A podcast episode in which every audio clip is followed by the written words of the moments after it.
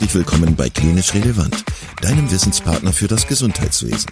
Dreimal pro Woche, nämlich Dienstags, Donnerstags und Samstags, versorgen wir dich mit unserem Podcast und bringen dir Fachwissen in deine klinische Praxis. Weitere Informationen und Angebote findest du auf unserer Webseite www.klinisch-relevant.de. Viel Spaß beim Zuhören. Heute mit Dr. Marc Weinert zum Thema Kommunikation in Notfallsituationen. Herzlich willkommen ein weiteres Mal im Klinisch Relevant Podcast und äh, herzlich willkommen natürlich auch an unsere Hörerinnen und Hörer. Schön, dass ihr da seid. Es geht ein weiteres Mal um Marks Herzensthema Kommunikation in der Medizin. Marc, äh, danke, dass du da bist. Danke, dass du uns ein weiteres Mal besuchst hier heute. Wir haben uns äh, ein spannendes Thema, ein weiteres spannendes Thema äh, rausgesucht. Es geht um Kommunikation in Notfallsituationen und äh, da bist du natürlich aus doppelter Hinsicht äh, optimaler Gesprächspartner. Einmal, weißt du, weil du in der Notfallmedizin arbeitest und weil du natürlich das Buch geschrieben hast über die Kommunikation. Ähm, Genau, also ich glaube, jeder, der hier zuhört, wird schon mal so eine Situation erlebt haben, wo er plötzlich, wo es vielleicht bei einer Reanimation oder irgendeinem anderen inner- oder außerklinischen Notfall äh, dann plötzlich ums Einmach Eingemachte ging. Und wo wir dann ja so ganz plötzlich auch merken, was unser Körper, unser Geist mit uns so macht. Deswegen war mir das Thema so wichtig. Wollen wir mal einsteigen, so ein bisschen rückwärts gedacht? Also meine erste Frage wäre, wenn du mal von oben dir die Situation, in denen du ja entweder aktiv oder passiv dabei warst, also diese Notfallsituation, wenn du die von oben betrachtest, was kann denn da alles so schief gehen in der Kommunikation, wenn man sich die Kommunikation jetzt betrachtet? Also erstmal danke, dass ich wieder da sein darf. Kai, das äh, freut mich und äh, freut mich natürlich wieder über mein Lieblingsthema zu sprechen.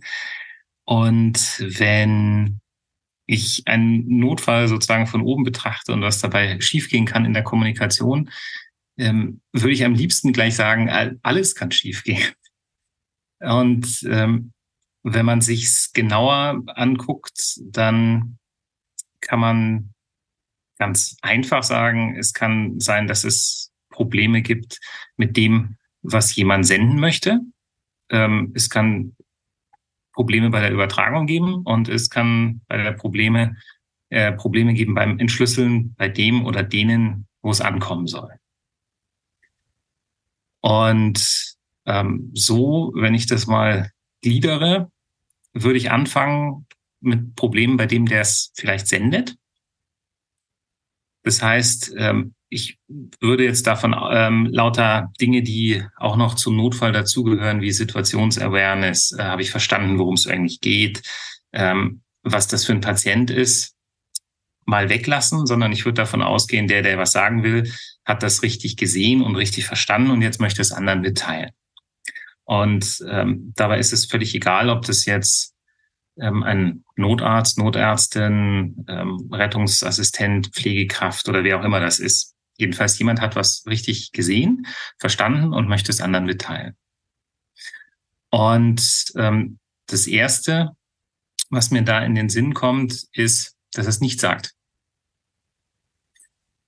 Weil er vielleicht der Meinung ist, die anderen haben das auch so gesehen. Und ähm, hätten dementsprechend das gleiche mentale Modell. Das heißt, ähm, von dem, was ich auf dem EKG gesehen habe, ist für mich völlig klar, ähm, dass das ein Vorderwandinfarkt ist und weil das so eindeutig ist, ähm, haben das alle anderen auch gesehen. Und er sagt es nicht. Ähm, in dem Fall würde man sagen, ähm, ein Punkt, der bei einer Kommunikation äh, und was auch unter, gut untersucht ist, was sozusagen immer wieder zu Problemen und Fehlern führt, ist die Suffizienz innerhalb von der Kommunikation. Und ähm, wenn man sich Suffizienz anguckt, wir sind ja ein Podcast, ähm, wie eine Normalverteilung, also so ein umgekehrtes U, einfach eine Normalverteilung, dann gibt's links, ist einfach zu wenig. Und wenn einer nicht sagt, weil er nur annimmt, der andere hätte das gesagt, dann ist das auf der Seite, wo zu wenig gesprochen wurde. Dann fängt er an, Dinge zu sagen und ähm, sagt vielleicht, ja, hast du das EKG auch gesehen? ähm, dann ist das auch noch nicht ausreichend. Also er ist immer noch, hat noch zu wenig gesagt. Ähm, dann gehen wir ein bisschen weiter nach rechts. Er sagt, hast du das EKG auch gesehen? Für mich sieht es aus wie ein Vorderwandinfarkt. Was denkst du? Dann wäre das so ungefähr in der Mitte, wo er tatsächlich die Menge an Informationen, die notwendig sind, gesagt hat, ohne zu viel. Weil diese Kurve geht auf der anderen Seite auch wieder nach unten und man kann auch zu viel sagen. Und ähm, wenn man zu viel spricht, dann kann es sein, dass die anderen entweder, weil sie auf Durchzug schalten oder weil äh, sie in ihrer Aufmerksamkeit nachlassen oder ihrer Aufmerksamkeitsfokus sich auf was anderes verlegt oder vielleicht auch, weil es einfach zu laut ist, man das Entscheidende nicht mehr hört. Dann ist zwar das Wort Vorderwandinfarkt oder für mich sieht es aus wie ein Vorderwandinfarkt gefallen, aber es ist begraben unter einem Schwall von anderen Worten. Ähm, schriftlich haben wir das so, da sagt man das so sozusagen im offenen Verstecken, wenn wir irgendeine Datenschutzeinverständniserklärung unterschreiben oder anklicken im, im Netz für Instagram oder, oder Facebook. Das sind je nach Anbieter ähm, 11 bis 20 Seiten und irgendwo steht dann drin, jedes Bild, was du rauflädst, gehört uns und wir können damit machen, was wir wollen. Hm, das wäre jetzt so in der Mitte der Suffizienz. Aber elf Seiten ähm, liest außer dem Datenschutzbeauftragten niemand. Und jeder, der das ähm, anklickt, hat zugestimmt. Aber die meisten haben wahrscheinlich nicht das Wort Vorderwandinfarkt dabei gehört. Und das wäre sozusagen ein Punkt, der auf der Seite des Senders sein kann. Es kann verschiedene Gründe geben, warum jemand was nicht sagt. Ähm, es kann zum Beispiel sein, dass er sich nicht traut. Ähm, es kann sein, dass das, was er gesehen hat und was er denkt, vielleicht völlig entgegen dem steht, ähm, was gerade der Teamleader gesagt hat. Und eventuell ist der Teamleader ähm, höher gestellt. Ja? Also wir sind, sagen wir, bei einer Reanimation in der Klinik und da sind mehrere Ärzte dabei und äh, vielleicht ein Oberarzt oder sogar auch mehrere Oberärzte. Und ein ähm, Pfleger sieht das EKG und er sieht es als einziger richtig. Und die anderen sagen aber, ähm, der hat eine VT und den müssen wir jetzt unbedingt sofort ähm, kardiovertieren. Und er sagt es sich nicht, weil er sich nicht traut. Das ist also auf der Suffizienzseite dann auch zu wenig.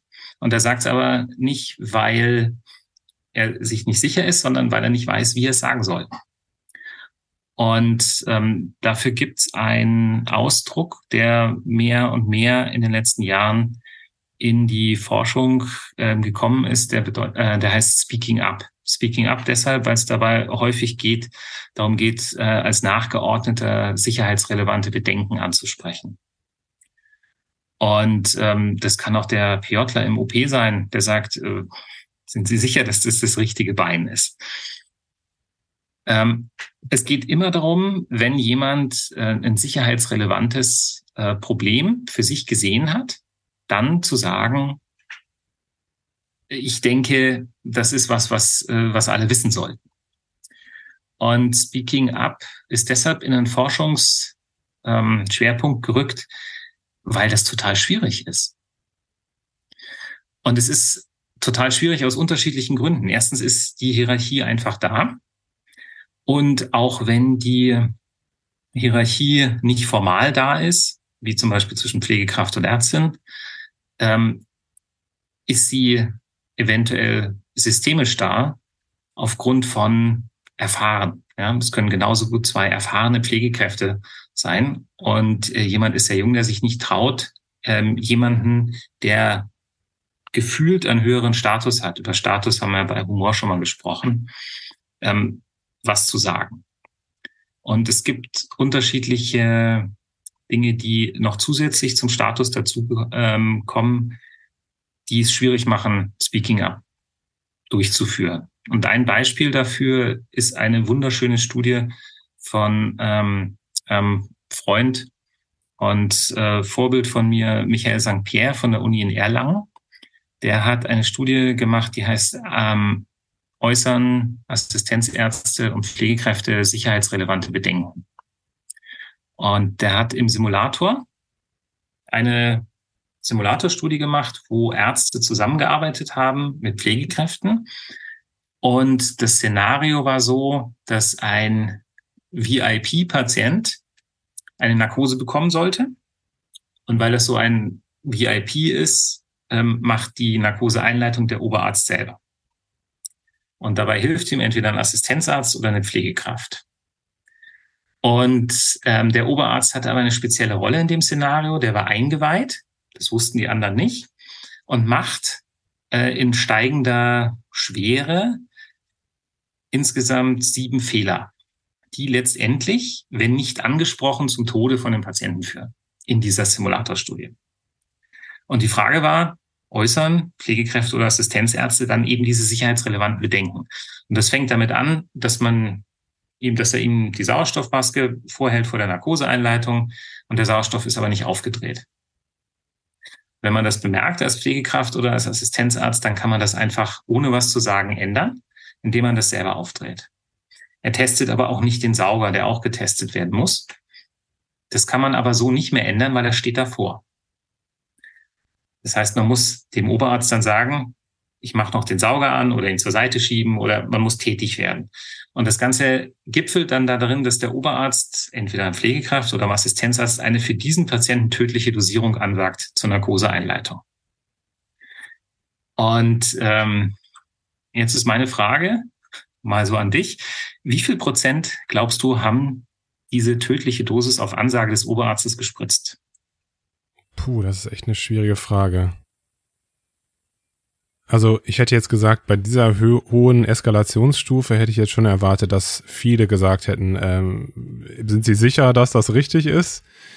Ich meine, bei den kleineren Problemen, also diesen Dingen, die du am Anfang beschrieben hast, kann ich mir vorstellen, dass viele noch drüber hinweggesehen haben, aber also ich hätte jetzt gesagt, dass ein Großteil, äh, vielleicht 80 Prozent gesagt hätten, dass da was nicht stimmt. Also es haben 89 das gespritzt. 89 Prozent. 89 haben es gespritzt. Boah. Ich, ich hätte mich gefragt, ob man das dann nachher aufgelöst hat und dann gefragt hat nach den, nach den Gründen. Ganz genau, darum ging es in der Studie. Ja. Und weil es ja eine Simulatorstudie ist, konnte man dann nachher fragen, ähm, ist euch aufgefallen, dass das eine schwierige ähm, Sache war oder dass das vielleicht nicht ganz richtig war? Und dann haben halt ein Drittel lang gesagt, nee, ist uns nicht aufgefallen und damit kann man dann auch nicht weiter wirklich fragen. Ähm, aber zwei Drittel haben schon gesagt, so, ja, das ist zwar schon, ähm, kam uns schon irgendwie komisch vor. Und dann konnte man natürlich fragen, okay, wenn euch das komisch vorkam, was waren dann die Gründe dafür, dass ihr es trotzdem gemacht habt? oder dass ihr es nicht so deutlich angesprochen habt, ähm, dass man tatsächlich auch das dann nicht, nicht gemacht hat. Und da kamen unterschiedliche Sachen raus. Ähm, eins davon ist zum Beispiel, ähm, die waren nur verwundert. Äh, fast ein Drittel ähm, waren einfach nur verwundert und haben aber nicht wirklich gewusst, wie sie es ansprechen sollen. Ähm, dann kam dazu, äh, ungefähr 12 Prozent haben gesagt, ich vertraue dem total blind. Ja? Der hat so viel mehr Erfahrung als ich. Ähm, der macht manchmal Dinge, äh, die verstehe ich nicht und es geht immer gut. Und wenn der mir das sagt, dann mache ich das einfach. Und ein anderer Grund war noch äh, zu sagen, okay, gut, der hat die Autorität. Wenn der das sagt, mache ich das. Das ist eine Anordnung. Also gerade bei den Pflegekräften von einem Arzt, der trägt die Verantwortung. Er sagt, spritzt das, ich spritze das. Ähm, und dann auch mit der Bemerkung, habe ich auch schon schlechte Erfahrungen mitgemacht, das sonst nicht zu machen. Ähm, und dann ähm, auch nochmal spannend, ähm, zwei Prozent waren einfach nur sprachlos und ähm, acht Prozent haben gesagt, ja, ähm, ist ein Oberarzt, der macht öfters mal Dinge, die nicht so sind, wie sie in unserer SOP drin stehen. Das bin ich schon gewohnt. Deshalb mache ich das dann halt einfach, wenn der das sagt. Und das war total spannend. Vor allen Dingen auch für die Oberärzte, weil die Oberärzte haben vorher zu 100 Prozent gesagt, keiner spritzt das, wenn ich denen das sage, diesen Schmarrn. Und waren völlig überrascht davon, dass sie ähm, sowas sagen können, dass dann einfach gemacht wird. Und mir selber ist das auch schon passiert. Tatsächlich beim Patienten, ich habe Gott sei Dank niemand umgebracht, aber ähm, er hat eine Seitenverwechslung. Und zwar beim Stechen von einer Regionalanästhesie. Und ich frage die Patientin, welche Seite wird da bei Ihnen operiert? Und sie sagt, die richtige Seite. Und ähm, ich kontrolliere das auf dem OP-Plan und unserem äh, Check-in-Bogen, äh, dem WHO-Bogen. Und da steht auch genau die Seite, die sie gesagt hat. Und äh, dann fange ich an, alles abzuwaschen, hole das Ultraschallgerät und erkläre dem PJler, der auch dabei steht, ähm, was ich da mache und mache die Regionalanästhesie und zeige ihm die Sachen auf dem Ultraschall. Nachdem ich mit allem fertig bin und die Abdeckung runterziehe, sagt die Patientin, nun machen Sie das jetzt auch auf der Seite, auf der ich operiert werde. und ähm, da hat mich etwas verdutzt geguckt, trotz Mundschutz wir haben die OP verschoben auf den nächsten Tag. Ich muss das der Patientin erklären, ich muss das dem Chirurgen erklären. Und danach habe ich natürlich auch gefragt, ähm, bitte, du standest doch daneben, als sie die andere Seite gesagt hat. Und da stand ein Piotler und äh, eine Pflegekraft. Und wieso habt ihr nichts gesagt? Und dann hat der Piotler gesagt, du warst so selbstbewusst in dem, was du gemacht hast und hast mir alles erzählt und gezeigt, was du da gemacht hast. Äh, ich hatte, mir kam das zwar schon komisch vor, aber ich hatte nicht den geringsten Zweifel, dass du weißt, was du tust. Und ähm, das ist äh, die eine Sache. Es ist oft vom wachen Patienten. Das heißt, das macht es nochmal schwieriger. Also wir haben die Hierarchie, wir haben teilweise ein blindes Vertrauen ähm, und dann haben wir einen wachen Patienten. Sage ich das direkt vom wachen Patienten, spreche ich ähm, jemanden an, der mir ähm, übergeordnet ist, blamiere ich den damit, kriege ich über den Mund gefahren, habe ich damit schon eine schlechte Erfahrung gemacht. Und dann ist es noch eine Sache, die oft zeitkritisch ist. Das heißt, ich habe auch nicht so viel Zeit, sowas zu sagen. Und ähm, das sind alles Dinge, die Speaking Up schwierig machen. Und wenn man sich dessen bewusst ist, dass es dieses Problem gibt, also speziell als Fach- und Oberarzt, dass einem nicht mehr jeder jeden Fehler sagt, dem er auffällt, äh, weil es diese verschiedenen Hemmnisse dafür gibt, dann kann man das jeden Tag ähm, und immer wieder, wenn man mit Leuten zusammenarbeitet oder neu zusammenarbeitet, sagen, wenn euch was auffällt, dann sagt es mir bitte. Das ist mir total wichtig. Und das ist eine der Möglichkeiten, wie man Speaking Up sozusagen mit ähm, einführen kann, indem man es selber aktiv einfordert. Und wenn es jemand macht, ihn dann auch sozusagen dafür ähm, äh, verbal belohnt und nicht abstraft. Das ist auch Teil der Kultur, die dann da so herrschen muss. Ne? Also das, das muss ja verinnerlicht werden und das muss jeden Tag wieder neu gelebt werden, sonst funktioniert das halt nicht. Ne? Genau. Ja, genau. Wir hatten ein Training in einem äh, Kreissaal an der Uniklinik äh, wo wir interprofessionelles Training gemacht haben. Und da haben wir Oberärzte, Assistenzärzte und äh, Hebammen gemeinsam geschult und haben eben auch über das Thema Speaking abgesprochen. Und da ist es ja auch so, in der Geburtshilfe, da muss schnell entschieden werden. Die Mutter ist, die werdende Mutter ist wach, der Vater ist auch noch dabei. Ähm, die, die Assistenzärztin oder der Assistenzarzt ist vielleicht ein bisschen zögerlich mit irgendwas und die Hebamme sieht was und möchte jetzt aber, dass da was passiert. Und ähm, die haben dann Codewörter eingeführt. Damit man, also die haben dann, die haben einen Namen für eine Patientin. Ich muss mit ihnen noch über Frau sowieso sprechen. Das bedeutet, ich habe was gesehen, mit was ich dir jetzt sagen muss. Ähm, da ist, also, aber das sage ich dir draußen, natürlich wegen Datenschutz. Gut. Und eine andere Sache, die wir in dem Training gemacht haben, ist, dass wir sozusagen im Einverständnis aller, also Assistenzärztinnen, Assistenzärzte, äh, Oberärzte und Hebammen, darüber gesprochen haben, dass es möglich ist, dass die Hebamme sozusagen den Assistenzarzt überspringt und den Oberarzt anruft. Wenn der Assistenzarzt sagt, so ja, nee, ich mache erst noch ähm, eine MBU, eine Mikroblutuntersuchung und die Hebamme macht das seit 30 Jahren und sagt, die braucht jetzt eine Notsektion, ähm, dann ruft die den Oberarzt an und sagt, ich hab, wir haben keine Zeit mehr für die Mikroblutuntersuchung und der Kopfhaut, das muss jetzt passieren. Und ähm, das geht aber nur, wenn das sozusagen in der Klinik so geregelt ist, dass das auch in Ordnung ist. Du hattest vorhin äh, ja sehr schön gesagt, es gibt ja bei der Kommunikation in der Notfallsituation gibt es ja jemanden, der etwas aussendet, der etwas sagen möchte, möglicherweise, und jemanden, der äh, etwas wahrnehmen muss oder sollte in dem Fall. Ja. Und in diesen Notfallsituationen, das habe ich oft schon, so oft jetzt auch wieder nicht, aber schon das eine oder andere Mal erlebt an meinem eigenen Körper, dass dann plötzlich ja ganz viele Emotionen hochkommen, also Adrenalin eine Rolle spielt, mhm. Nervosität eine Rolle spielt, Angst eine Rolle spielt. Also ja. auf, auf dieses, auf diese Gemengenlage wirkt ja dieses, äh, dieses, äh, diese Emotionen wirken da drauf. Ähm, was ist so deine Erfahrung, was da hilfreich sein könnte? Um das so ein bisschen mhm. ja runterzukochen vielleicht. Mhm. Ähm, da sind zwei Sachen, die dabei gut helfen können. Ähm, das eine ist 10 für 10. Ähm, darüber haben wir in einer Folge schon so ein bisschen gesprochen, aber ich wiederhole es nochmal kurz. Einfach, wenn man sozusagen mental auch einen Schritt zurücktritt, zehn Sekunden tief Luft holt und ausspricht, worüber man sich sozusagen gerade ähm, Gedanken macht und das im Team macht. Und äh, so ein 10 für 10 kann eben auch, wenn Speaking Up etabliert ist, ähm, auch von jemandem eingefordert werden, der zum Beispiel gerade dazukommt. Es ist eine hervorragende Art und Weise von einem Teamleader, das zu machen, ähm, nachdem ein bisschen gearbeitet worden ist, alle nochmal ins Boot zu holen, ähm, es eignet sich hervorragend äh, bei Übergaben, zum Beispiel wenn der Notarzt einen Patient bringt, der macht ja auch möglich, möglichst eine strukturierte Übergabe, an, wo in dem Moment am Patienten nicht gearbeitet wird, sondern alle nur zuhören.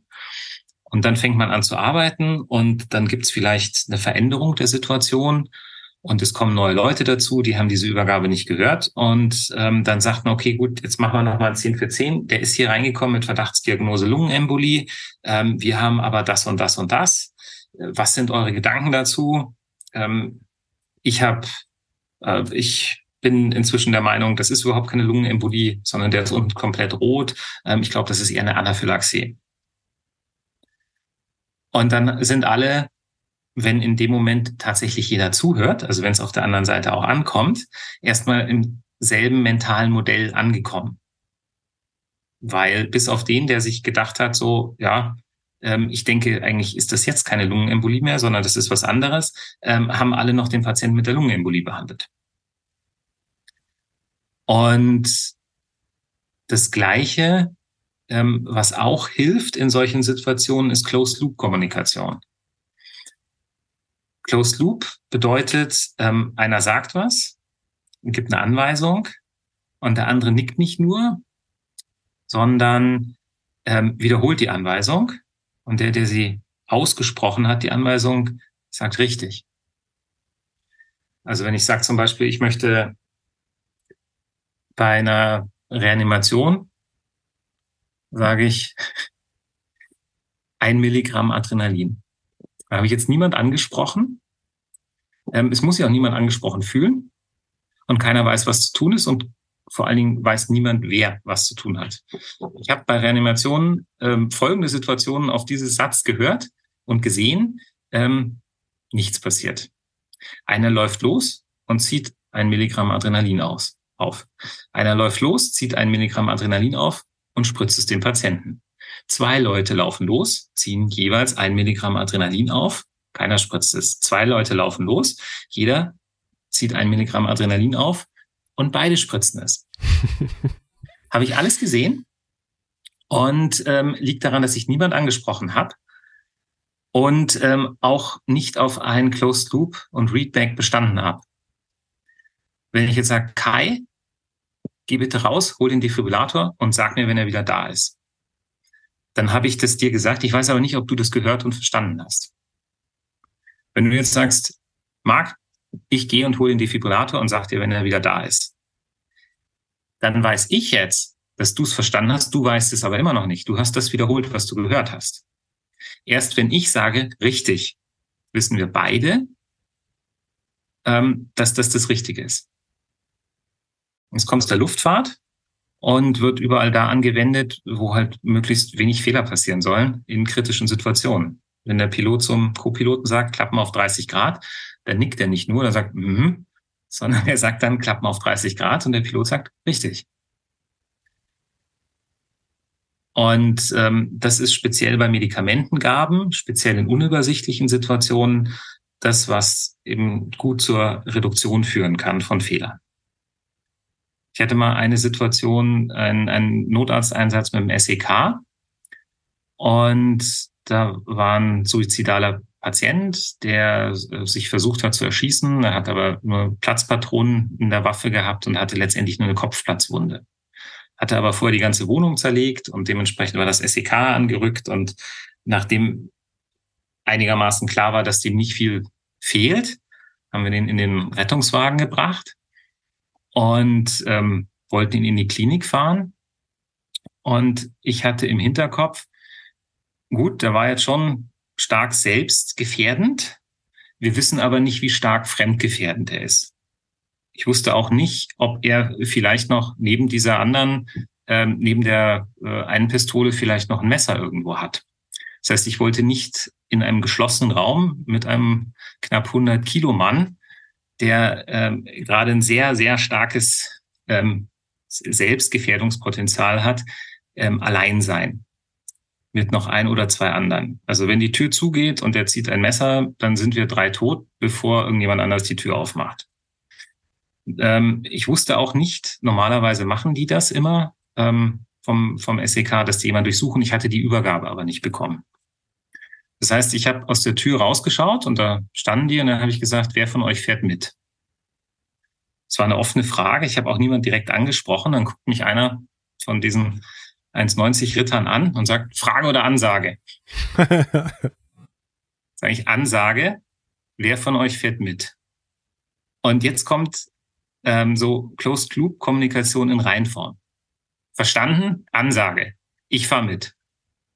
Steigt ein schaut mich an, sagt, was willst du, was ich tue? Versorgen oder sichern? Ich sag, nicht versorgen, das machen wir, nur sichern. Verstanden, nur sichern. Check. Von wo soll ich sichern? Seite oder Fußende? Ich sag bitte vom Fußende. Verstanden, sichern vom Fußende. Check. Da war von der Suffizienz her, ähm, es war nicht viel gesagt, aber es war alles gesagt, was notwendig war. Und durch Closed-Loop-Kommunikation gab es auch nicht den geringsten Zweifel daran, was er zu tun hat in dem Fall. Er war der Notfallsanitäter, also er hätte auch versorgen können, wenn ich das gewollt hätte. Aber das sollte in dem Fall nicht seine Aufgabe sein, sondern er sollte nur sichern. Total gut. Ähm, mir ist gerade die, die Frage gekommen noch, du hattest ja schon vom Teamleader gesprochen. Das heißt, dass es ja mhm. so eine gewisse Teamstruktur geben muss. Also du merkst, ich bin nicht so richtig drin in diesem Thema. Ähm, welche anderen Figuren gibt es, also welche Positionen gibt es sonst noch so in so einem Setting und inwiefern ist das hilfreich? Weil du hast ja auch gesagt, du, du sagst zu jemandem, Kai, hol den, De den Defibrillator.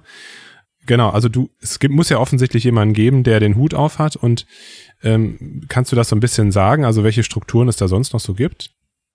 Ja, klar. Also ähm, ich fange mal damit an. Idealerweise gibt es jemanden, der den Hut auf hat. ja. Und äh, je nachdem, ähm, welchen, äh, welchen Kurs und welches System man fährt, AHA, äh, ERC, GRC, ähm, wird das auch so gelehrt. Ähm, ATLS, ähm, wie auch immer. Und dort gibt es äh, sozusagen den, den Teamleader. Und der Teamleader ist der, an dem alle Entscheidungen ähm, zusammenlaufen. Und das muss nicht, das ist häufig einer der erfahrensten, das muss aber überhaupt nicht der erfahrenste sein.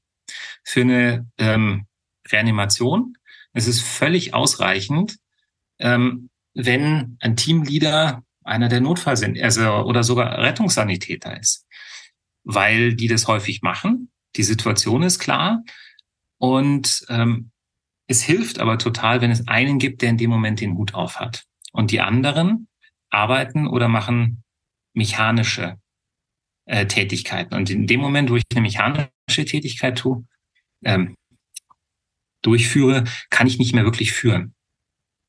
Also in dem Moment, wo ich intubiere oder eine Nadel lege oder drücke, ähm, bin ich als Teamleader nicht, nicht geeignet. Wenn wir nur zu zweit reanimieren können, weil wir halt eben nur zu zweit sind und das erst eintreffende Fahrzeug und es gibt außer dem Fahrer und mir niemanden, klar, ähm, dann gibt es die Möglichkeit nicht. Aber wenn man innerstädtisch fährt, dann ist der Raum schnell mit zehn Leuten voll. Und dann braucht es einen, der sozusagen den Hut auf hat.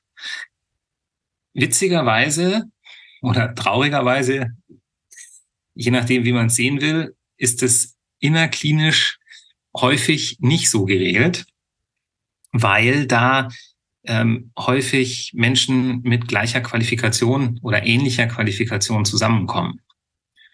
Und da ist eine andere Sache, die im Notfall interessant und wichtig ist, sind unterschiedliche Führungsstile.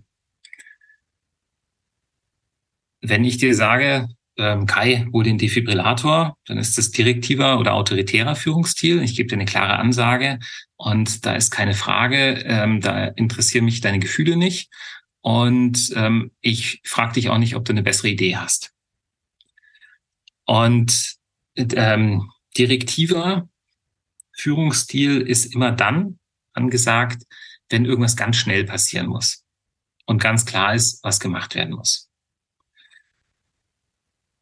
auf einer Visite, auf einer Intensivstation oder auf einer inneren Station, die vielleicht drei Stunden dauert, ist direktiver Führungsstil schwierig, weil ähm, da muss ganz viel gedacht werden und da muss, müssen zwar auch Entscheidungen getroffen werden, aber vor allen Dingen ähm, müssen da viele Informationen und Gedanken von vielen unterschiedlichen Leuten mit einbezogen werden.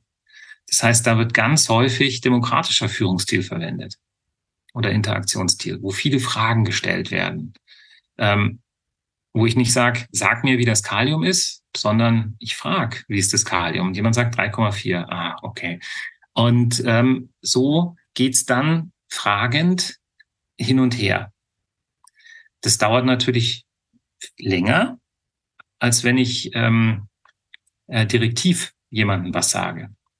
Noch länger dauert's, wenn ich fürsorglichen Führungsstil verwende, wenn es mir darum geht, was wäre das Beste für den, um den wir uns gerade kümmern. Und ähm, dabei aber auch meine und deine Emotionen mit einbeziehen. Und ähm, das ist was, was sozusagen noch länger dauert und ähm, noch mehr Schleifen normalerweise dabei sind. Das heißt, das ist bei Dingen, die sehr schnell gehen müssen, nicht angebracht ist allerdings zum Beispiel bei Übergaben in der Langzeitpflege ähm, eher der führende Stil. Wie ging es dem Patienten heute? Ja, dann äh, wird nicht drüber nachgedacht, so mach du dies, mach du das und gesagt, sondern ähm, hier geht's um tatsächlich wohlwollendes, äh, wohlwollende Interaktion. Und ähm, dann gibt es noch einen anderen, der auch noch damit reinspielt, ist laissez-faire. Und laissez-faire bedeutet aber nicht, es gibt kein Ziel, sondern das Ziel ist klar vorgegeben, aber der Weg dahin ist ziemlich frei.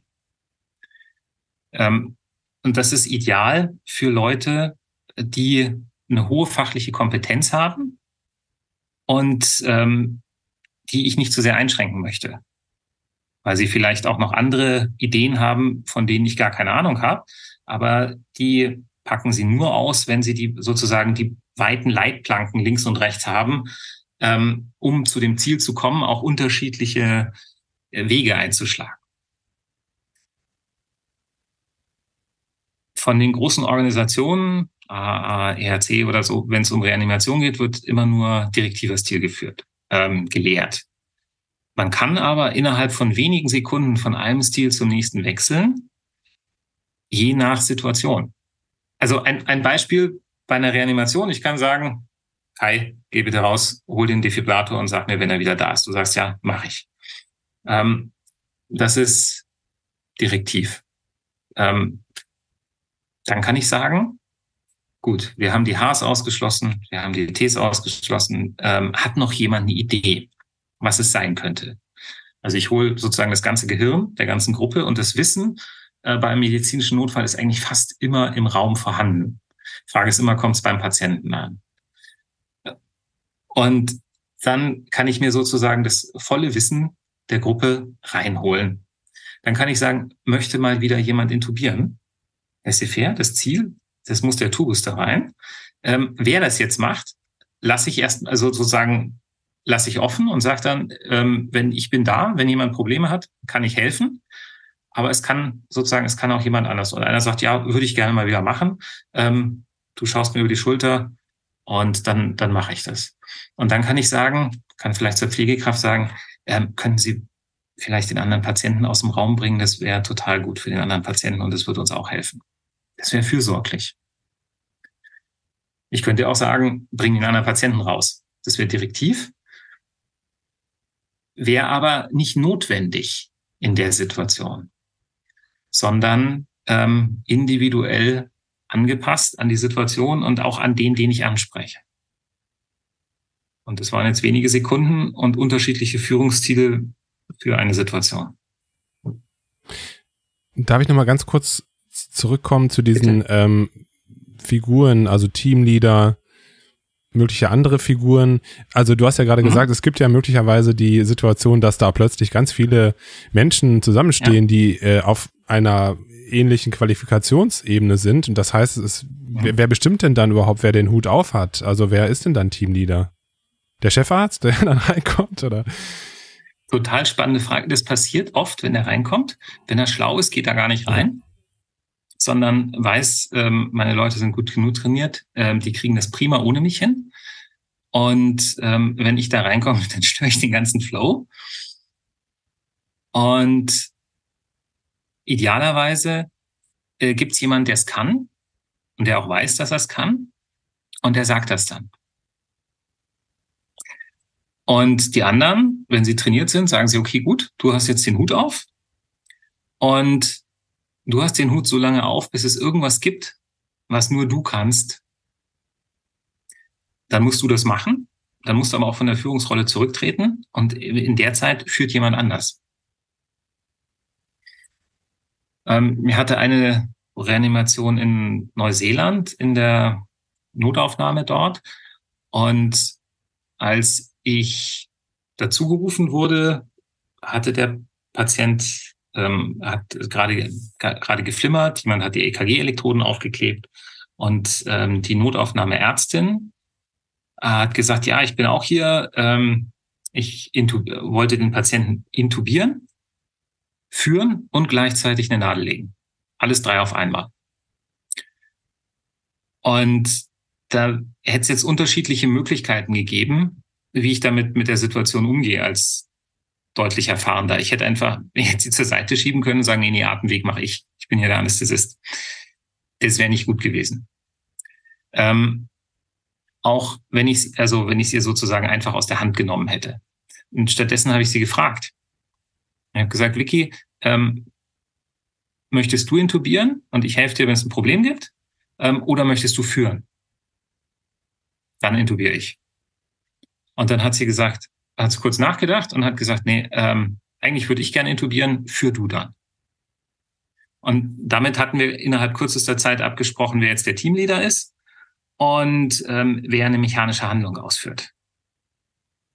Oft im Krankenhaus ist es so, dass mehrere Ärzte rumstehen und der eine sagt, ah, wir müssen lesieren. Und der andere sagt, ja, wir müssen lesieren.